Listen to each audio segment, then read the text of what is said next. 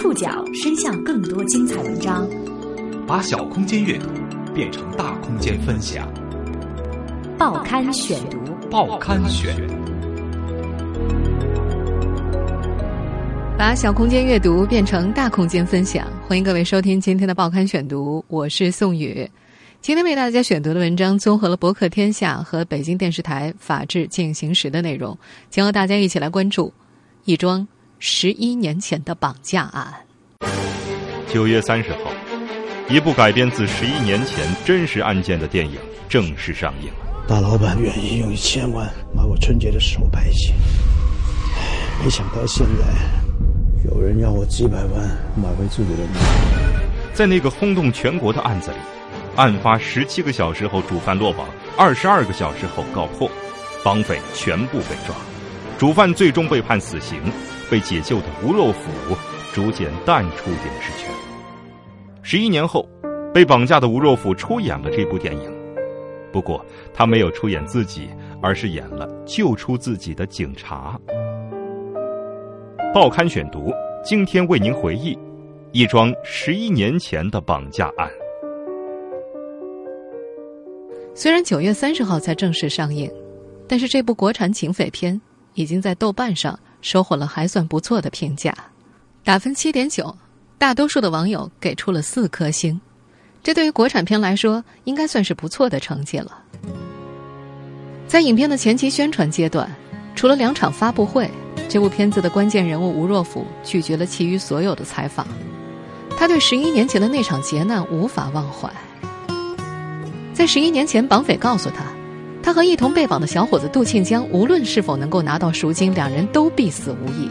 在我当时也的确想，就是这人从睁眼到闭眼，这是自然的事，啊，等于跟宣判死刑一样。我觉得气氛太闷了，没有什么意思，心情非常不好。过了可能有两三分钟吧，吴大哥就捏着我的手跟我说：“小兄弟，别害怕。”跟小兄弟没关系，有有有有有大哥哥在这陪着你。不管怎么着，还有大哥我陪着你呢。不管什么结果，他那意思我听得出来。这不管怎么着，黄泉路上还有你大哥作伴呢。嗯，因为太闷了，说那多给你唱歌。那吴大哥说：“我想给你们唱首歌，是我非常非常喜欢的歌，一个首很男人的歌。嗯，是一个笑对人生的一个歌。”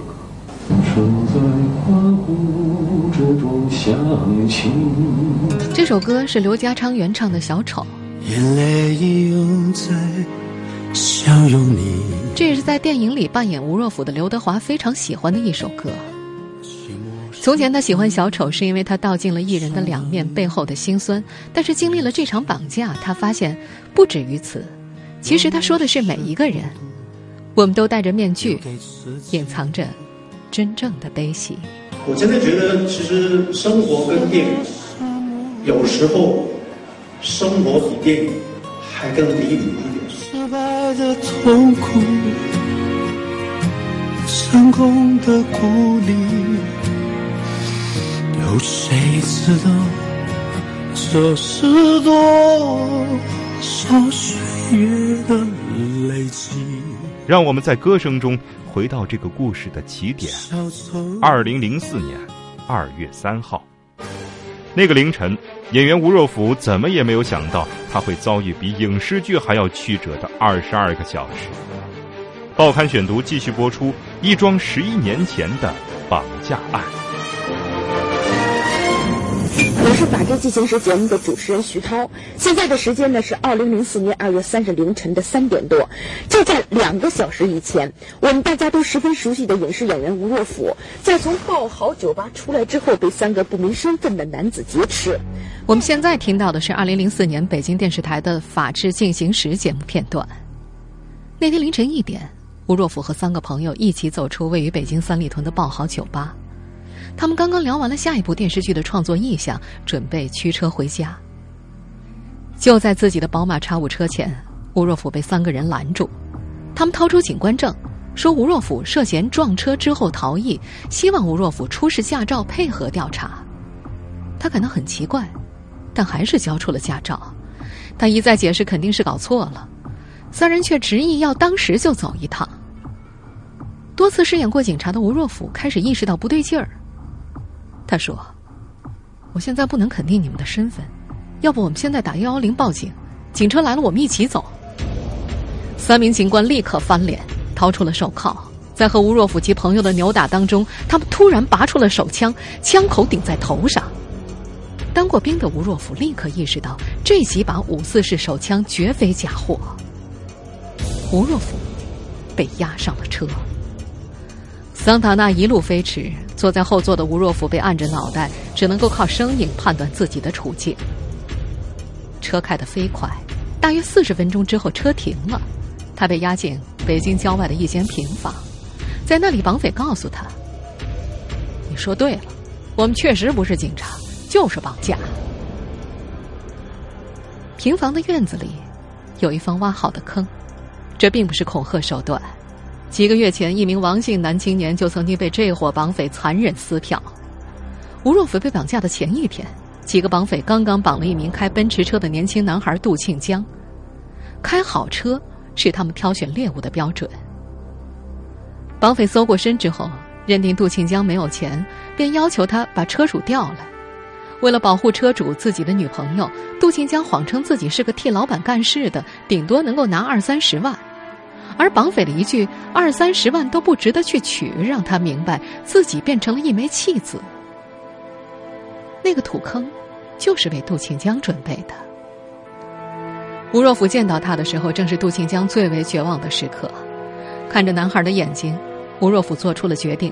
他告诉绑匪，自己可以把所有的积蓄都给他们，但是条件是必须保证这个男孩也活着，跟自己一起走。案件发生时，丁晟的广告导演事业正如火如荼。在网络并不发达的二零零四年，他在电视上看到了吴若甫绑架案的报道。以一个导演的眼光，他觉得这是一个肯定会拍成电影的故事。报刊选读继续播出。一桩十一年前的绑架案，在网络并不发达的二零零四年，这是一桩震惊全国的案件。当时，北京电视台的《法制进行时》节目对案件的侦破、解救人质的过程进行了全程记录。我们大家都十分熟悉的影视演员吴若甫被三个不明身份的男子劫持。照片上的这个男子呢，就是犯罪嫌疑人。当时在北京电影学院导演班进修的丁晟看到了那个节目，他印象特别深的是，当吴若甫被解救出来的时候，他说里面还有另一个人质，这让丁晟觉得太特别了。一个人质被绑架，发现里面还有另外一个人质，他俩相依为命，而且还吃过上路饺子。在另外一期《法制进行时》里，分别单独采访了绑匪中的两个人，其中一个人形容另一个人是山里的孩子，很狠。说两个人根本就不是兄弟朋友。另外一个绑匪明白同伙看不起自己，表示有钱之后也许会把对方杀了。丁晟对两名绑匪间的猜疑、不信任、互相算计印象特别深刻。作为一名导演，他觉得这个故事真实而且有意思，题材太好。他判断这个故事肯定会被拍成电影，但可能轮不着他。这个想法一放就是八年。二零一二年。已经是电影导演的丁晟筹拍《警察故事二零一三》，在北京市公安局刑侦总队五支队体验生活时，他结识了副队长曹志刚。当年的绑架案当中，还是侦查员的曹志刚是专案组的一员。在最后的行动里，他冲入屋中，亲手解救了吴若甫。在刑警队的三个月时间里，丁晟和曹志刚同住一间宿舍，一边写《警察故事二零一三》，一边为改编吴若甫绑架案留下了大量笔记。警察故事二零一三拍完后，丁晟托曹志刚帮忙约吴若甫吃饭，因为想要拍的话，第一件事就是要说服吴若甫老师，因为是他自己的故事，要经过他的授权。丁晟和吴若甫之间没有任何接触，朋友圈里唯一的交集就是警察。不过，光是约饭就约了好几个月呀。绑架案之后，吴若甫将生活的重心转移到了家庭，他结了婚，有了女儿，越来越少在影视剧中露面。在丁晟着急见面的那几个月里，吴若甫一直在外地拍戏和旅游，就是不回北京。丁晟很是煎熬。等到双方真正见面之后，丁晟向吴若甫提出了两个建议：一个是演警察，另外一个是演自己。在他看来，当事人演自己的故事，如果他肯演的话，简直是太刺激了。但是吴若甫都拒绝了，他觉得翻篇了，不想再拍这个故事。丁晟说：“其实那件事发生之后，有很多制片人和导演都找过他，因为他当年很红。但是吴若甫都拒绝了。可能第一，他怕别人过于娱乐化；另外一个，可能他当时的心理压力比较大。”饭局之后，丁晟没有再主动提过电影的事儿。为了证明诚意，他把自己的电影《警察故事2013》《大兵小将》《硬汉二》放给他看，并且不断的打电话或者是上门聊天儿。聊着聊着，丁晟发现他和吴若甫身上有很多的相似之处，比如两人都很宅，都很真实，正义感很强，并且两个人都不买任何日货。就这么磨了三四个月之后。吴若甫终于同意将自己的故事交给丁晟，但是，他不演自己。之所以今天又拍了这个戏，主要的原因还是因为导演丁晟他的诚意。最后我还是觉得，哎呀，我还是演这个刑警队的队长可能更更合适。尤其是呃，最后这个这个这个华仔来出演，我觉得他一定一定比我演的更好。在十一年前的那二十二个小时，胡若甫、杜庆江和那些手握五四式手枪、五六式冲锋枪、手雷等武器的绑匪之间，到底发生了什么？没人知道。作为电影导演的丁晟，需要复盘这二十二个小时。报刊选读继续播出一桩十一年前的绑架案。虽然之前已经在刑警队查阅了大量的资料。但是那个时候，在丁晟的故事版图当中，最为缺乏的是人质的经历以及人质视角下的绑匪。那时，吴若甫专门安排了一整天的时间回答丁晟的提问。两人在吴家一边泡茶，一边从头开始细细回忆十年前的故事。吴若甫还把当年一同被解救的杜庆江请到了家里，难兄难弟一起核实当年的经历，填补相互记忆中的空白。十年过去了，两个人的讲述都很平和。丁胜第一次知道吴若甫被绑架的时候没有流一滴眼泪，一直试图创造机会，掌握一定的主动，督促劫匪按规则办事。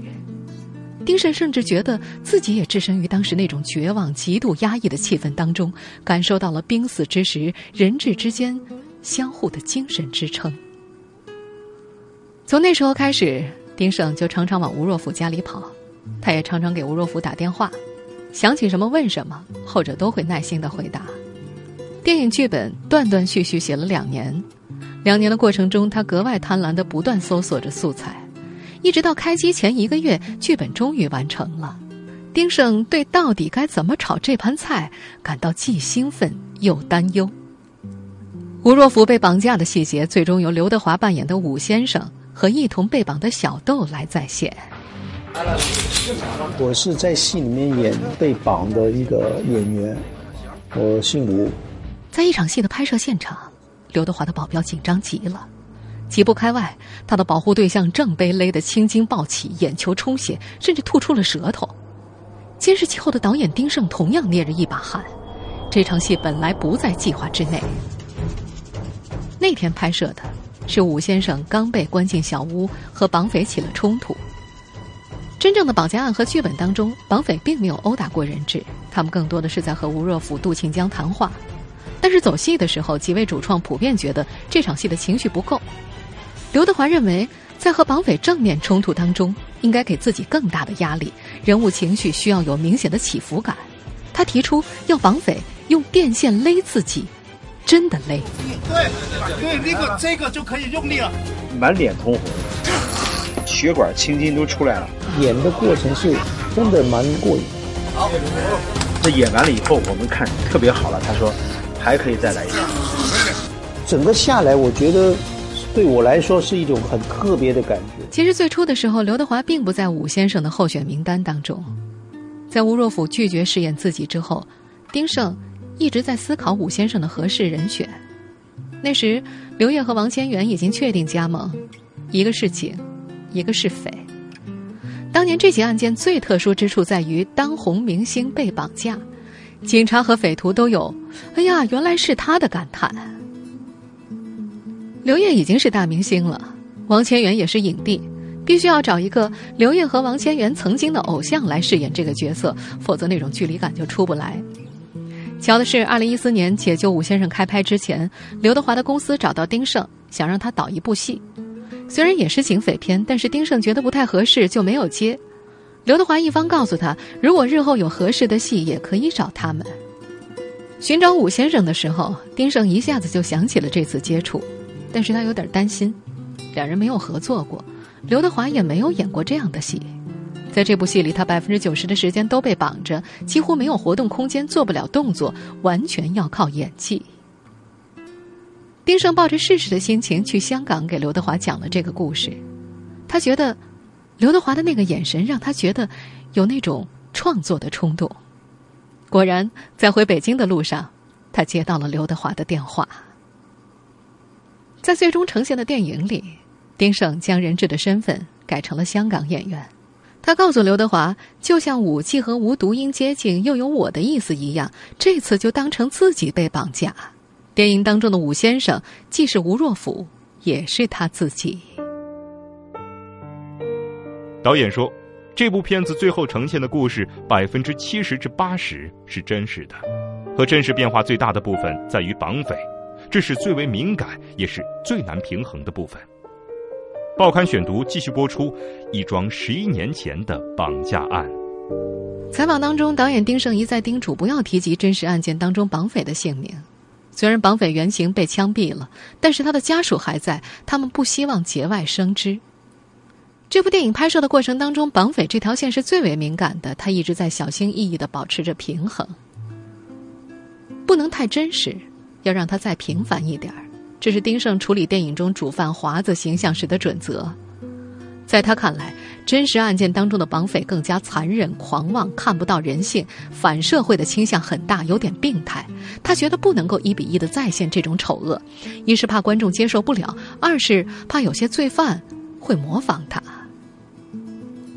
看完粗剪的影片之后，饰演绑匪华子的王千源有点遗憾，他觉得剪掉了一些非常精彩的表演，比如他给武先生讲自己故事的片段。但是丁晟解释，他不想让这个绑匪锋芒毕露，太让观众去理解和同情。如果觉得这哥们儿也挺可怜的，就麻烦了。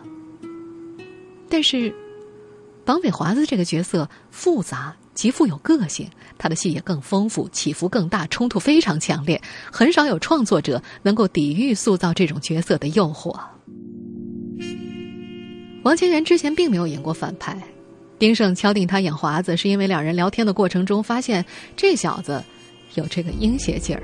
王千源，他身上有一些挺邪性的东西，那我就觉得他真的是这个反派的最佳人选。我没拿到你的卡。拿到角色资料的时候，离开机只剩十多天了。王千源买了一堆关于犯罪心理学、反社会人格的书，并且反复看当年留下的视频资料。二零零五年九月，执行死刑前，绑匪在看守所里做过一次很长的采访，冷静的回顾了自己的人生经历以及对同伙、人质、家庭的看法。丁晟和王千源特意去看守所调出了这份录像，在有限的时间里重塑绑匪，仅靠文字和影像资料还不够。王千源开始在自己的表演经验里榨取养分。他有一件很朋克的皮夹克。背后有一头狼的图案，无意间看到这件衣服，王千源觉得自己找到了华子的眼神。狼的眼睛永远是往上翻，白眼仁要多一点。他突然感觉到，这就是自己要演的那种人，充满仇恨，永远都要往上翻，要往上够，成为上等人，成为有钱人，成为不一样的人。他还在想象当中揣摩和华子相似的气质，他脑袋里在想象一个画面。冬天，一条柴狗皮包骨头，一有风，它脖子上的毛就像花一样被吹起来，露出里面的皮湛湛涩涩的。它在垃圾箱里寻找自己的食物，突然一辆车经过，他会惊恐的抬起头看着周围。在王千源的理解里，华子这种人就是豺狼、豺狗、丧家之犬。他不相信别人，不会坦诚的和人交流，永远用自己的视角解释世界。开机之后，导演丁晟感觉到王千源入戏了，无论戏里戏外，他似乎都是华子。他尽量不跟人说话，如果必须开口，一定用的是华子的身份，他以此来保护辛苦请上身的华子。在几场提前点映过后，王千源的表现得到了几乎一致的好评。丁晟预料到了作为演员的他的精彩，但是对于绑匪华子，他的态度依然强硬。他说自己不想去理解他，对这样的人没有好感，没有好奇心，只想把这个东西展现出来，让观众自己去判断，自己去选择。拍警匪片，导演丁晟最害怕的是不真实。从《警察故事二零一三》时起。他的片场天天都有警察监督，和好莱坞警匪片的警示顾问一样，他们负责对片中涉及的警察事务、警察该说的话、该做的动作、警察抓人时的手势、站位等进行专业指导。报刊选读继续播出一桩十一年前的绑架案。二零零四年二月三号傍晚，案发十七个小时之后，主犯华子被抓捕归案。三个小时之后，他突然提出要见自己的女朋友。他这个要求就是见他媳妇儿抱一下狗，他肯定有他的目的，对不对？谁进去让谁都给我陪跑，咱就一块儿就完蛋，对不对？为了让他说出人质地点，警察答应了这个要求。押着他走出派出所的时候，北京电视台的《法制进行时》拍下了刑警和主犯间的一段对话。你别说我这老腰能拼得起这个，我带着护板啊，炸不透，你知道吗？真的，他真炸不透。绑匪背着手，左右两名刑警，三个人哈哈大笑，看着就像多年的好友。当年看电视的时候，这一段就给丁晟留下了很深刻的印象。这段对话也被直接放进了解救武先生的台词当中。丁晟说：“这是真实发生的事情，但是如果让他这么写的话，他是肯定不敢的。开玩笑呀，和警察跟哥们儿似的，从里面笑着出来。但是。”这种细节就是真实的力量，他没有为什么，当时就是这么发生的。真实，是拍摄警匪片的丁晟一直强调的。这种真实着重体现在警察的真实形象塑造上。解救武先生是刘烨和丁晟第四次合作，确定出演刑警之后，丁晟带着刘烨一起回到刑警队接受培训。在北京市公安局的安排之下，他们见了多位专门负责审讯的警察，听到了大量的精彩审讯段落。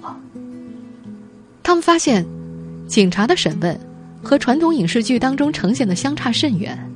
现实当中，警察会在审问的某一阶段突然变身，变成和对方一样的社会人，说一样的脏话。两个警察之间互相打配合，有时候使诈，有时候又熬着，技巧非常多。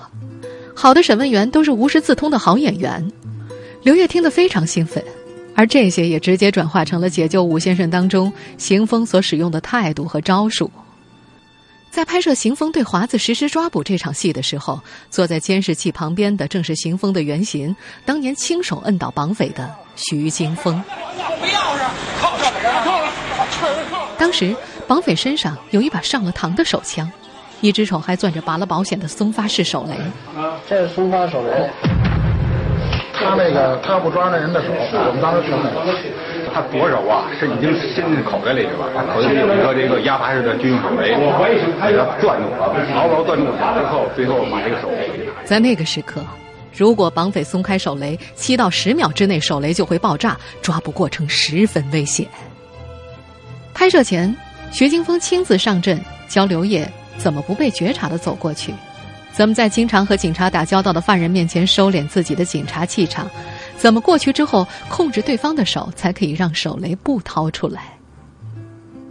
这些在片场负责监督的警察，不仅要保证影片中的真实性，还为解救武先生的顺利过审奠定了基础。因为拍摄的是公安题材，影片要过公安和广电两个系统审查。不过这部电影。一条修改意见都没有收到，顺利过关了。当年被绑架的吴若甫，最终决定扮演片中刘烨的搭档，以当年亲手解救自己的曹志刚为原型的刑警曹刚。在拍摄最关键的解救人质那场戏的时候，当年第一个冲进屋里的曹志刚在现场担任监督。他告诉现场的特警应该怎样站位，怎样像当年一样往墙里面翻。他叮嘱吴若甫和刘烨进去之后要如何控制对手，对方拿枪的话应该怎样把枪口压下来再制服。从监视器里，丁胜看见吴若甫最终冲进了当时关押自己的小屋里，直接面对了当年的自己。他救出了当时和自己一样被绑匪锁住的吴先生。在回派出所的路上，吴若甫和刘德华面对面的坐着，看着刘德华和当时自己一样眼神放空，吴若甫的脸上闪过一丝不易察觉的抽搐。没人知道那一刻他到底想到了什么。听众朋友，以上您收听的是《报刊选读》。一桩十一年前的绑架案，我是宋宇，感谢各位的收听。今天节目内容摘自《博客天下》，收听节目复播，您可以关注《报刊选读》的公众微信号，我们的微信号码是《报刊选读》拼音全拼。下次节目时间再见。